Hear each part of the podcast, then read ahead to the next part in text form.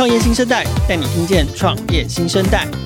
无论是新发掘的创业之星、新创意见领袖的热门话题、投资风向、国际趋势以及创业生态圈的最新动态，收听创业小聚 Podcast，看新创在空中小聚。今天创业新生代的节目现场啊，非常的特别。我们这一集节目是跟知名的创投公司，呃，以及新创圈的好朋友哦，台山。的 Podcast 节目台山 Chat Chat Chat 一起共同联名制播的一集 Podcast，所以呢，我要先让台山 Chat Chat Chat 最美丽的主持人 Pola 来跟听众朋友打个招呼。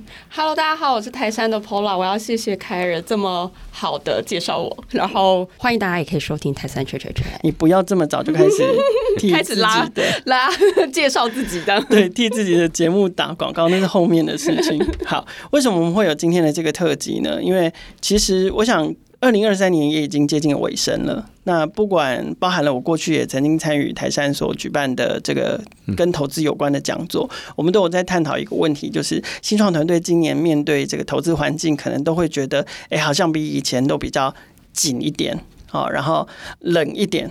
不，我们不要用用一些很悲观的形容词啊，但是它确实是，呃，没有像过往。那几年这么的热闹，那么的乐观，那么的蓬勃，或者是容易。所以说，在这个情况之下，哎，那对于台湾新创还是要发展嘛，尤其还是有非常多优秀的新创公司在这个科技的推波助澜之下，吧，生技也好，AI 也好，好都有很好的新的公司出现。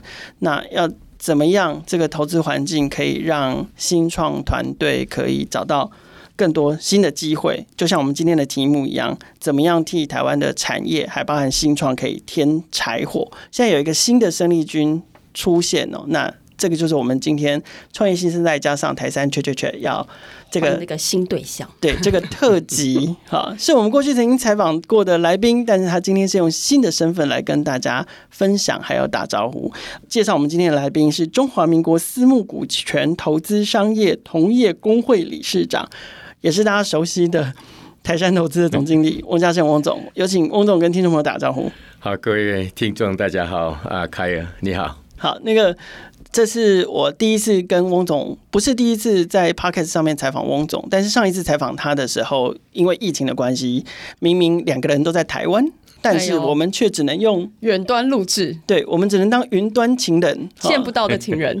我有见到，我们有 我们有用视讯画面见到这样。但这一次终于很荣幸可以邀请到翁总亲自来到数位时代录音室，然后来跟我们进行这一次的采访。然后刚刚大家听到我那那漏漏等啊，就是其实没有很练凳的这个新成立的这个工会，我们简称私募股权工会嘛。那今天翁总特别是用私募股权工会理事长这样的身份来跟大家见面哦，可不可以先？先请 David 跟大家介绍一下，就是这个私募股权工会主要在做什么？为什么要这个工会的成立？好的，我想私募股权在台湾也许是比较。新的一个大家比较不熟悉的一个领域，对，但是要多跟我们科普一下。对对，但是在事实上，我在美国四十几年来，我对这个私募股权所扮演的角色是可以说是已经亲身经历过，也见证过它的威力哈。那就是说，包括从过去。不管是从 mainframe computer 一直到 mini computer 的这一段，如果没有这些私募股权，或者是 VC 或 PE 都算哦，那这个发展不会那么样的快哈。特别，我想我们知道这个创投的支付哈，对这个 George 哈，他也就是 digital equipment 哈 DEC 的一个啊 investor 嘛。是。那我相信从他的注资哈，在这个 mini computer 一个的投资。那我想是产生了一个蛮大的一个变化哈，那这当然这是第一步哈。那接下来我们也看到八零年代，包括 microprocess，包括这个 personal computer 哦，也包括 Apple computer，在八零年代所造成这个啊这个很大的一个产业的改变，这个都是 VC 跟 PE behind it 哈。那接下来在九零年代，我也看到了在。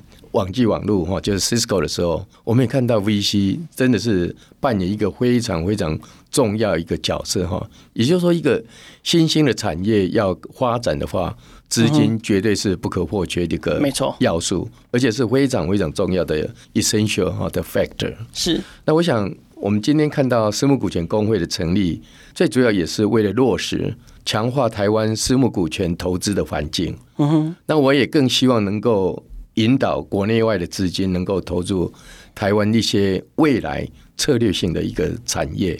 我想这个两个的大的任务哈，第一个就是希望我们也能够走向国际化。那当然，另外我也是希望说，把这个工会也能够成为一个平台。那平台就是说，这些投资的 institution 的这个 investor 哈，这些投资机构、机构投资人、会员都能够成为一个很好一个互动的平台。那我相信政府在这整个投资环境是扮演一个非常重要、不可或缺的一个角色。也就是说，行政部门不管在法规的方面，或者是在啊 tax 的 incentive，或者是在一些更能够开放、更能够 open 的一个投资环境，我相信对新创或者是未来新兴产业的发展都是非常的重要。那我也希望说，透过这个 PE 工会哈，也能够成为跟其他工会或者协会之间的一个交流的平台。嗯，我很是希望说，很希望说能够集众人的这些力量哈，还有智慧哈，能够完善。台湾整个私募股权产业的一个发展哈，所以我对这个工会事实上是寄予相当的一个厚望。嗯哼，所以这个工会我们基本上就是会以 PE 为主要的呃会员召集的对象，嗯、是，然后会跟其他的这种可能在创投领域的其他的工会进行合作，这样子。是，嗯哼，嗯哼。那你刚才提到哈，近几年来真的在国际私募股权的市场哈，是啊，当然在二一年、二零二一年的时候，几乎是一个 peak 哈。这一两年来真的是非常大的一个下幅、大幅的修正哈，就是往下哈。那在资金的取得也是更加的困难哈，趋于保守哈。不管是基金的募集，或者是这些新创公司、新兴的公司要去募款。都是相当的有一个难度哈，是。但是从长远的眼光来看，私募股权基金一直都会是新兴产业一个推手哈。那我想今年我们能够在台湾成立这个私募股权工会啊，我相信透过工会跟会员之间的大家一起的啊同心的协力，能够应用私募股权灵活而且多元的投资方式，能够来引导台湾。走向下一波的一个下一个世代的新兴产业的发展，这是我是觉得这个工会的成立是相当的重要。嗯哼，嗯哼，那为什么是现在这个时间点？坦白讲。这个工会的成立是有很多人的努力所造成的哈。那我特别要提到这个并购与私募股权协会的一些创会的这些会员哈，还有包括也包括这个投资工会哈这些的会员哈，在国外现在坦白讲，在整个 PE fund 或者 VC fund 那个界限是比较模糊的一点哈。对，也就是说那个并购股权协会。的这些基金哈，也是有在做 VC fund 的一些方向哈。嗯，那甚至有些 VC fund 也是没有说他一些比较过去 PE 在做的东西，他也没有不会说就真因此不去做投资 PE 相关的这些项目了哈。所以我个人也是觉得说 PE 跟 VC 在台湾来讲是还有很大的发展，甚至是一个整个整个可以互相结合，那成为一个大的一个资金的供应的的一个来源。嗯哼，我我想请教一下 David，就是我们刚刚其实聊到很多，包括就是等于 PE 工会接下来会推展的一些，就算是它的一个很重要的任务。那对于台湾新创来说，就是刚刚有提到，就是 VC 跟 PE 在国外的那个界限已经越来越模糊了。可是，在台湾呢，就是特别是对于台湾新创来说，是不是有什么样的机会可以透过 PE 工会，也许不管是会员，或者是说这样子的平台，可以透过你们，然后让他们也许叫发展的更顺畅，不管从资金或者是在所谓成长策略上面会有一些帮助呢？是，我想这个整个台湾的整个投资的环境啊，Angel。事实上，如果比起细股还是不够，不够多，也不够活跃，或者说不够多的这些天使的 involve 了哈。对，那 VC 的话，台湾过去当然有蓬勃发展的一段时间哈，但是这几年坦白讲是比较没有像以前在九零年代那一波哈，在整个 notebook 或者是 ICT 产业蓬勃发展的时候那么样的活跃了哈。那接下来我们看到台湾有很多新兴的产业，我刚刚包括讲到的。infrastructure 啊，green tech，那现在我们这几位大家非常夯的就是 AI 的产业。嗯嗯，那这个 AI 的产业是一个很大的一个 wave 哈。那我想不只是硬体的投资哈，那更其中主要是平台，还有应用，还有服务。我相信这是未来十年哈，是一个对台湾非常重要或者有很好的机会哈。那台湾可以在这个上面呢，需要很多很多的资金哈。那坦白讲，在戏股里头，现在最夯的 fund 就是 AI fund 对，很多人都愿意把钱交出来去投资 AI fund，不管只是不管是在哪一方面哈。当然，我相信也不见得说现在是 front runner 就是已经是 winner 哈。那我一直讲说，我们就像在看到一个新创的一个环境里头，资金的投入，未来的产出。就是看谁能够有 unique、有 disrupt 的这个 technology，才是最后的方这个 winner。那我现在想到的就是说，VC 方跟 PE 放事实上在不同的阶段里头，他们扮演不同的角色。对，这个可不可以请 David 跟我们多聊聊？尤其您过往在美国很长经验，那可能甚至有一些有一些新创团队可能。自己本身都搞不太懂，是到底 PE fund 跟 VC fund 他们不同的功能，在不同的阶段可以带带给自己的价值。那其实您刚刚前面也有提到说，哎，PE fund 有呃可能有更多灵活的运用，或者是创造投资跟协助产业的可能性。所以这部分可不可以跟我们多说明？OK，我想如果用整个 Internet 的一个九零年代的快速的发展，我做一个给大家，也许就是我经验分享。是。我进入 Cisco 的时候是在九二年，是那那时候很重要的就是 Sequoia Capital，他的那个 founder Don Barrenthein，嗯哼，Don Barrenthein 是第一个投资 Cisco 的，也是 Cisco 唯一拿的 VC fund 哈。那他后来也成为啊 Cisco 的 Chairman，他变成董事长哈。对，那当然他在里头就是除了说资金的 support 之外呢，他还能够把整个 roadmap，把他的这个 network 的 connection。一直延伸到这整个 Fortune 这个 One Hundred 或 Five Hundred，是因为很多他的 network 跟一般的 VC 这些 founder 是完全不太一样的一个 scale 或者是 experience 哈，他人脉真真的是不足哈。那我们看到他进来之后呢，他也看到这个 Internet 的蓬勃的发展，很大一个 strategy 就是进入到 M&A，是就是到了并购。我九二年进去之后，我们九四年就做了一个第一个并购，就是 Crescendo。那 Crescendo 那时候并一并购完之后呢，因为 Cisco 有很好的 worldwide 的一个 channel 去 go to market 哈，去 reach out 所有它的 install base。对，所以第二年那个 Crescendo product 也就是 Switch 就已经十倍。就 revenue 就马上跳十倍哈，是。那你如果十倍的话，你 margin 如果够的话，你所有的 M&A 的这些 cost 都已经回来了。是。那也因为这样子，我们看到一个 VC 在整个的这个 market 去主导整个 Internet，事实上是在主导它的发展。嗯。那我在那边十一年，大概并购了超过一百家公司。对。那之后到现在，你看到 Cisco 已经并购超过两百家公司，从以前的一个 single product 的一个 company，一个 router。变成一个全世界的最大的 Internet 的一个 provider，所以我们也看到说，资本市场在这里头，它真的是非常灵活的在应用在不同的 M&A 的上面哈。是，那你看看到最近它最大的一个并购案，就是二十八个 billion US dollar 哈，它并购了 Sprunk，那它也是在布局。为什么它要它并购这样的公司呢？因为以前的 security。它现在如果能够应用 data，也能够应用 AI 的话，是你可以从 early 的 detection、prevention 到一个 mitigation，全部都是可以 cover 哈，所以这也就就是一个 end to end 的一个 solution。那也就是说，他怎么样去 apply 最新的 technology 到他整个公司的一个完整一个 solution？当然会不会成功，这个 yet to 了哈，但但是我是觉得说，它这一种资本的一种应用，在整个并购也好，在整个未来产业的发展，事实上是资金是扮演一个我刚刚讲过的不可或缺的一个角色。对，我我觉得我可以补充一下，因为刚好我们最近跟台山就是我们的 MP Steven 聊的时候，他其实有提到说，当然。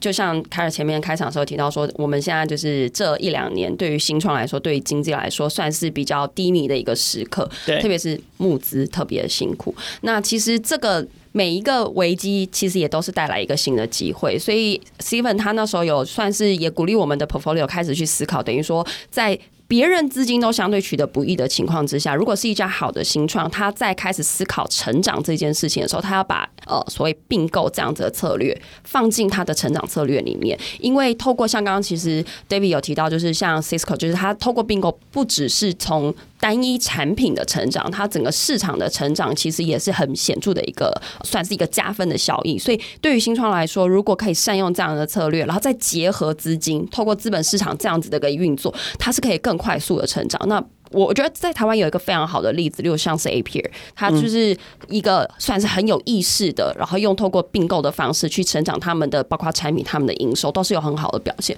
所以其实呃，我觉得 David 刚刚这样子也是对我来说也是提醒大家要去善用资本的力量，然后善用这个资金，然后帮助大家做到成长。所以延续 Paula 这个补充，就是接着可不可以也请 David 再跟我们分享更多？就是说，好，私募股权工会的成立，然后我们未来要再推动这个 PE Fund 在台湾，也许可以更火药。然后，那新创团队可以抓住怎么样的机会？除了抓住机会之外，他应该要怎么样去善用跟应用，才能帮助自己成长？我想，这基本上一个好的投资环境，它的这个组成的这要素也蛮多的哈。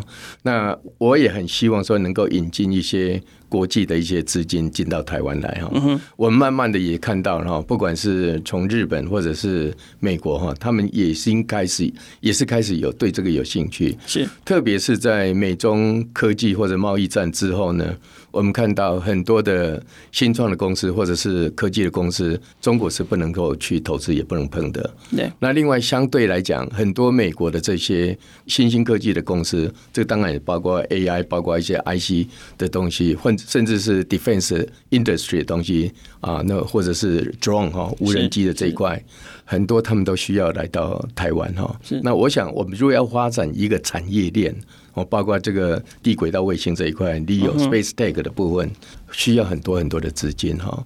那我想，如果更多的资金，不管是用什么样的形式进到台湾来，或者台湾成立不同的一种 VC 的 fund，或者是 PE 的 fund，对整个产业绝对是一个很大的助力。那特别我们看到说，如果要发展一个像 AI 的一个大的这种 platform 的东西，这个资金 AI 的 fund 的资金的需求是会非常的大了哈。那我想。对新创来讲，不管是拿到 angel angel 的 fund 的一个 purpose 嘛，就是非常 early stage 的 C stage，那你到了 A stage 的话，你还是有希望更多的 VC 能够 involve。那我也不希望说只是都是本土的台湾的很多的 VC fund 哈，我们是希望能够吸引到一些 Tier One 的 VC，从啊矽谷那边过来也好，或者是说日本有一些也愿意跟我们合作，这个都是台湾。为了要走向一个国际很需要的一个借接的一个平台或者桥梁，我也是很希望说啊，这些私募股权公会能够扮演一个连接国际的一个桥梁的一个作用。那你会建议新创团队应该要怎么做，才会让自己可能更有可能被这些资金青睐，或者是甚至是实际争取到这些？国外的 Tier One 的，因为这这个我们也经常在问，我们也经常在探讨这个问题，就是说啊，我们为什么就是就是争取不到这些国际级资金的青睐？对，这个基本上又要回到这个选题了哈。你要选题的话，是希望不是 focus 在台湾的 market 的需要哈。我们是希望说，你选的题目，你做的这个 disruption 的 technology development，希望能够顾及到国际的一个市场哈。当然，这个是相当有。难度的了哈，那有时候你也是要找对对的这个投资者哈，也就是 VC，他有时候会帮忙你去做 scale up 之外呢，希望 go to market strategy，我们也可以就说再从中去帮忙或去协助哈。那我想台湾现在的新创是有一点走向国际的一些，这几年来哈，我看到了哈，有一点点哈，有一点点。日本呢？对对，最近日本就很多啊。我大概上个月就是有跟龚明鑫龚主伟哈带啊，有大概有四十一团了。四十一个团队哈，到东京去哈。嗯、那我想九月的时候，对，然后也有一些，我们每年都会去 CES 嘛哈。那这个数目越来越大嘛哈。那也会到戏谷去连接嘛。是。那也有些会到那个 Draper University 哈去做创业，或者是跟 Plug and Play 有一些合作。对。这个就是慢慢在走向一个国际的连接的这一块了哈。也就是说，你要得到这些国际创投的这些青睐的话，你真的那个选的题。题目要够大，而且要能够在国际市场能够 go to market，是在国外，不是在国内而已。嗯，那我们刚刚讲出去就开钱呢，所以这时候资金就很重要，怎么拿钱更重要了。啊，那就还拿不到钱，要怎么走出去？这就就有时候就会变成一个鸡生蛋，蛋生鸡的问题啊。但是我觉得选题确实是有些创投就是专门会投特定的题目，所以如果你选对题目，第一个你就是会先入他的眼，那后续怎么样去证明你的执行力是有办法做到？那这个就会是每一个团队自己自己的功夫了。那另外我要补充的是说，你的团队也许要一些国际的一个 complementary 的的 talent 啦。那我也看到最近几年应该有七八千个张的这个 Gold Card 哈，嗯，也是很多是从国外回来的哈。也许你在组成你的 founding team 的时候，就是 building 这个 international 或 global 这个 ingredient 哈，也许找一个不一样的一个。Founder 哈，Founding Team Member 更走向更国际。那这一点我也看到说，台湾的越来越多，不只是本土的哈，那也是慢慢在跟国际的一些团队互相合作哈。我知道在台北就有一些团队，几乎是联合国哈，很多的国家在一个团队里头。但我们最近有一个合作伙伴，他就申请 Gold Card 申请失败，我们还在我们还在努力帮他找原因，看为什么，不然他下个月就要先出走吗？好难过，对，不过确实是，就是组成一个直接组成一个国际团队，像我们这栋大楼有的新创公司，包含 Dcard，嗯包含 Picklodge，他们其实哦，他们只要每隔一段时间在专注发展一个新市场的时候，我们这栋大楼电梯里面就会突突然出现一群外国人，中南美洲的。脸孔，或者是讲日文的，或讲泰文的，就会那段时间就会突然出现一批那样的人。对，我们已经很习惯，我们这栋是台北小戏骨这样。是我对一些 founder 我也是鼓励的哈，像不管是国科会哈，过去的 Leap Program，或者现在的 X Talent 哈，对，他能够有到国外去有一些学习或历练的机会，这个都是可以去争取。那在现在在 Stanford 也有一个台湾 Tech Hub 哈，对 SNT Hub，对，我想这个都是有一些到国外的一些合作哈，或甚至跟 Berkeley 也有哈，嗯，那亚洲戏谷也有。啊，遴选一些团队叫 Draper University 哈，那未来 Plug and Play 也欢迎说跟台湾的这些团队的合作，也就是说我们要也要主动哈走出这个台湾的这个舒适圈了哈，到国外去啊打拼哦我我常常跟他们讲说 Nothing to lose，真的你就是要有这种经验有这种历练的话，失败的也 OK，要变成你下一个次创业的更多的一个经验。所以总合起来，David 刚刚的的建议就是。如果新创团队要把握住这些，呃，尤其是国际级资金的青睐，第一个是选对题目，对。第二个，那其实我们现在台湾也跟非常多的国际单位或者是计划有所链接，或者是活动，那其实都可以用，还算是至少是在有补助的情况下，可以协助这个。新创团队可以多去对接跟链链接国际市场，开眼界。是。那第三个就是广纳国际级的人才，可能也可以善用类似像就业金卡这样的政策，可以帮助你自己的团队组建一个国际级的团队。是。那我顺便再补充一下哈，我们政府现在也。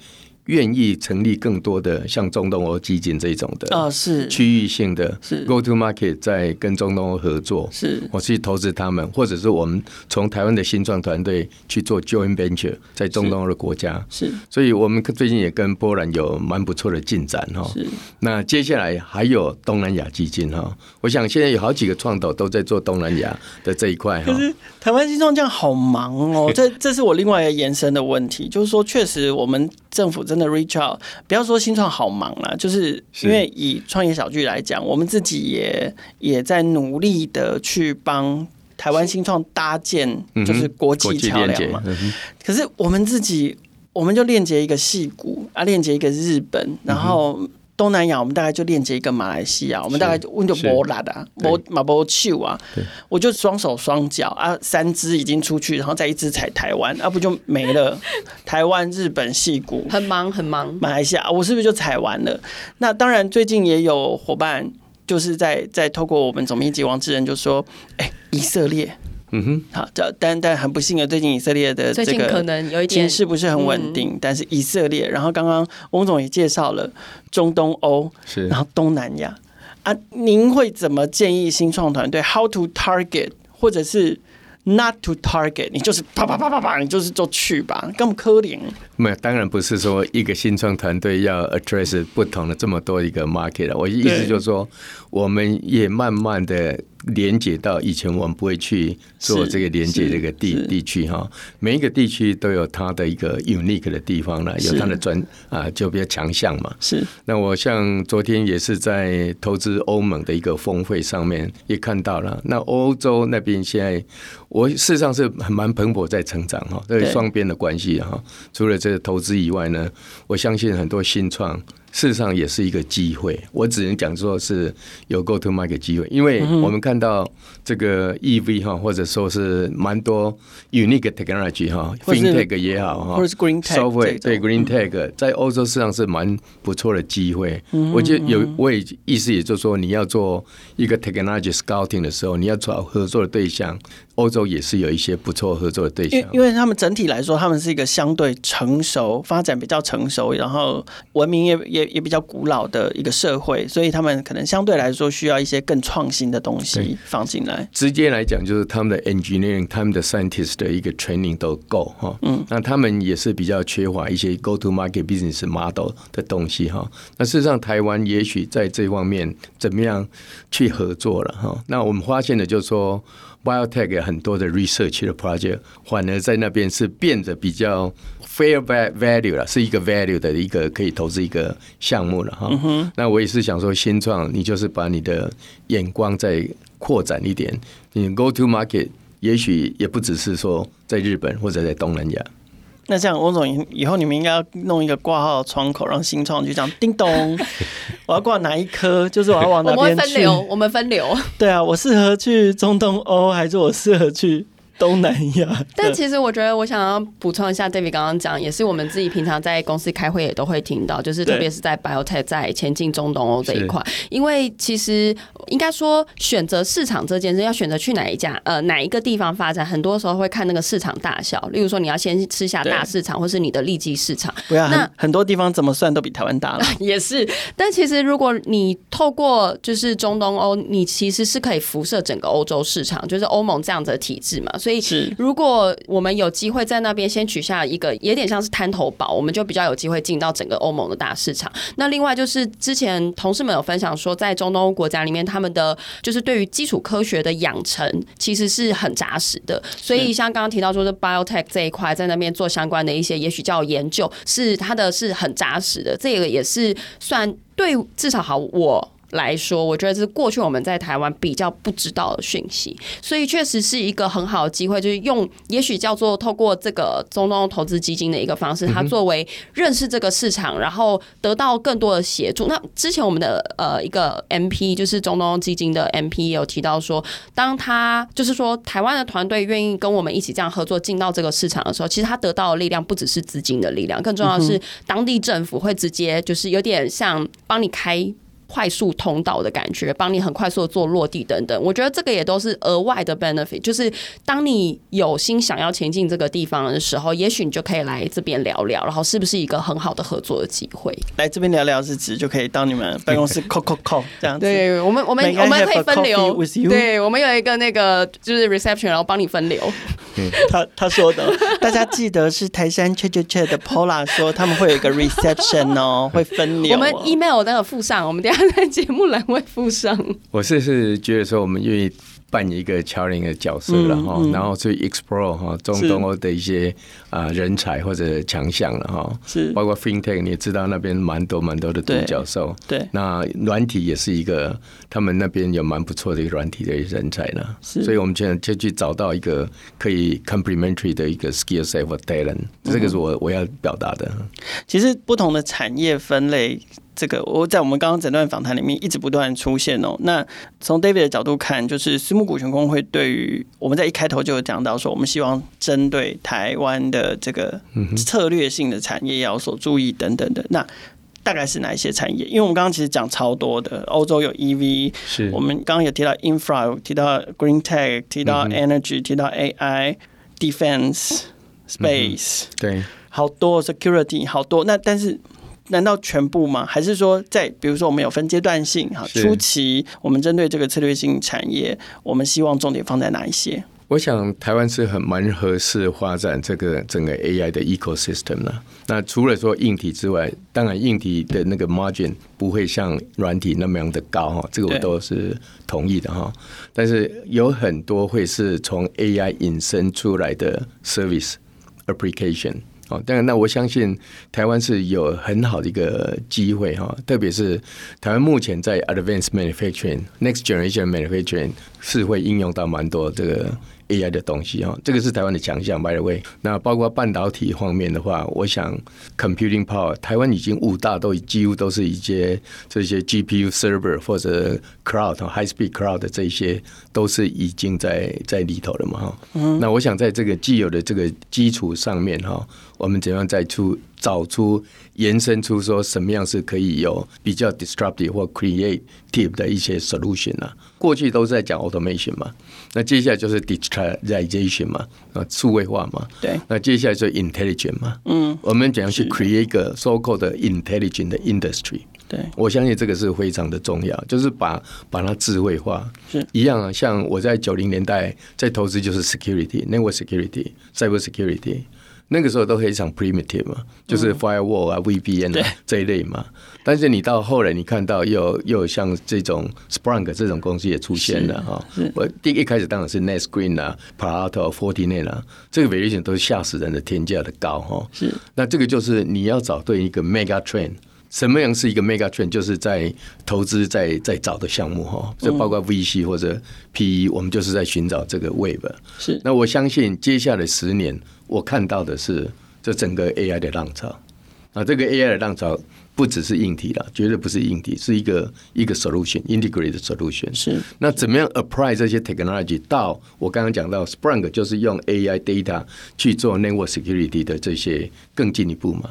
那这个就是我们台湾要找的一些可以往这个方向去找的一个题目。嗯哼。那除了产业，工会这边也希望说。为台湾的创业环境带来怎样的转变？嗯哼，基本上我是很鼓励说，会员之间能够有更多的交流。然后也能够更多的这些 come up 我们一些 idea 去跟政府沟通了。嗯哼，那我我很希望说政府能够一个持个一个比较开放，也愿意去做大幅度的一个改革哈，特别是对资本市场哈，然后也要做一个鼓励哈，不只是开放哦，我相信是还有很多可以做的。我们要不要要不要趁这个机会喊话？就是有没有什么？我们已经有提出几项哈，希望就是在 incentive，在在在未来的这些新兴的产业里头，怎么样有提出一个更好的这些 incentive 的 program 的？就像我们过去在发展半导体一样啊，过去就是政府出了多大的力量，是。对，那政府有多大的这些。租税的优惠，不税的优惠了哈，就是在这一块的话，我想也是促成一个新兴产业很重要的一环哈。是。那另外我要谈的就是说 regulation 跟 deregulation。嗯哼。哦，过去很真的很多，就是说啊，以前没有做过。当然，我们也有 sandbox 这个概念已经有了。对。但是我也是希望说，在新的一些啊新的 technology 产业应用上面能够。大刀阔斧，或者走更大的一步哈，然后配合资金的需求哈，然后能够去协助真正这些有 original idea、有 idea 的这些新创，能够扶出他们一把，对，不会被绑手绑脚。对对对，就是能够更大、进一步、更开放的的态度哈，去帮忙协助他们。所以其实除了链接国际，其实工会这边另外一个角色就是也可以协助会员，然后协助新创，在如果。跟政府对话上面，其实也是可以发挥角色，发挥一个平台的功能。对对，在这里我也很感谢这个国花会了。本来这个工会的成立，私募股权工会的成立是没有主管机构愿愿意承担了，因为这种业务不是任何人都都有 familiar with 的哈。那我想龚主委也很支持了，那他愿意就是由国发会出任工会的中央啊目的事业的主管机构哈。是，那这我想这个也是很重要，就像这样的一个。调整哈，对，这改变那的观念嘛。对，那这样的话，我相信我们一直在讲说，台湾要走向一个 innovation based 的 economy 哈。嗯，这个就是一个突破点了。对对，否则过去大家都很相信说，怎么样去 cost down 哈，或者怎么 scale up 哈。对，但是那个 margin 真的是 limited 然后我点不是说那个不好啊，因为过去台湾赚了太多那种钱哦。那接下来我们怎么样去做一个 innov，真正的是 innovation，innovation 要投资，innovation 需要靠很多的 startup，也是 innovation 需要很多的资金的协助了。是，那这个资金是包括从 angel 到 seed money，一直到 venture，我甚至相信说 PE。未来会扮演在整个 M&A 的 strategy 里头一个很重要一个项目了。没错。那像现在的 Green Tech 是一个很大的，净零是一个很大的挑战。对。但是有挑战，你就是有商机。那怎么样去找出一个 disrupt technology，能够不管是在什么样的能源哦的方面的话，嗯、我想这就是有很多 creative 的一个地方嘛。是是。好，那最后工会成立了，应该紧接着有非常非常多的工作要开始。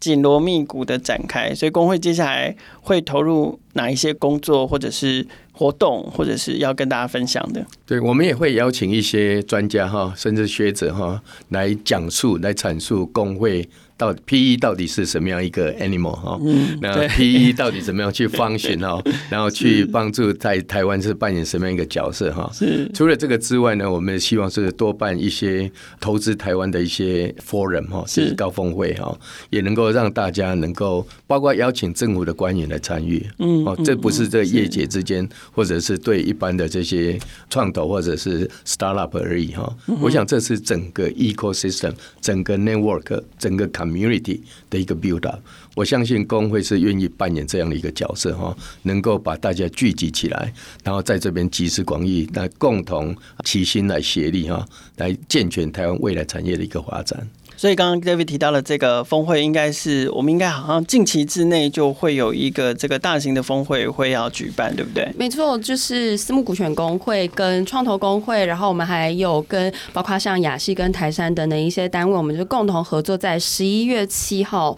的下午一点钟，在远气的三楼，我们有一场地，哦就是因为我们知道很多人很有兴趣，所以我们要找一个很大的场，一起欢迎大家。我觉得也也有点像是集思广益，让大家一起贡献他们。就是包括他们现在遇到的一些问题，或是觉得该怎么做的更好。因为这一场主题其实它就是除了刚刚 David 也提到，就是台湾投资高峰会，它的我们整个 focus 在投资台湾，预见未来。就是台湾的产业需要什么样的协助，或是需要什么样的资源，一起帮助我们往前走。那刚刚其实 David 也有提到说，就是创新它是很需要新创，所以整个呃峰会里面，我们除了刚刚有提到产业的能量，然后同时有政府的角色，然后来阐述未来政策的一些走向。那更重要就是我们要容纳新创的观点进来，所以包含我们也邀请了三家今年 Next Big 的团队一起来分享他们对于整个创业历程中他们遭遇到的一些困难，然后甚至是他们的一些经验。然后我们希望把这些经验、把这些呃很好的论点，然后汇整起来，然后帮助包括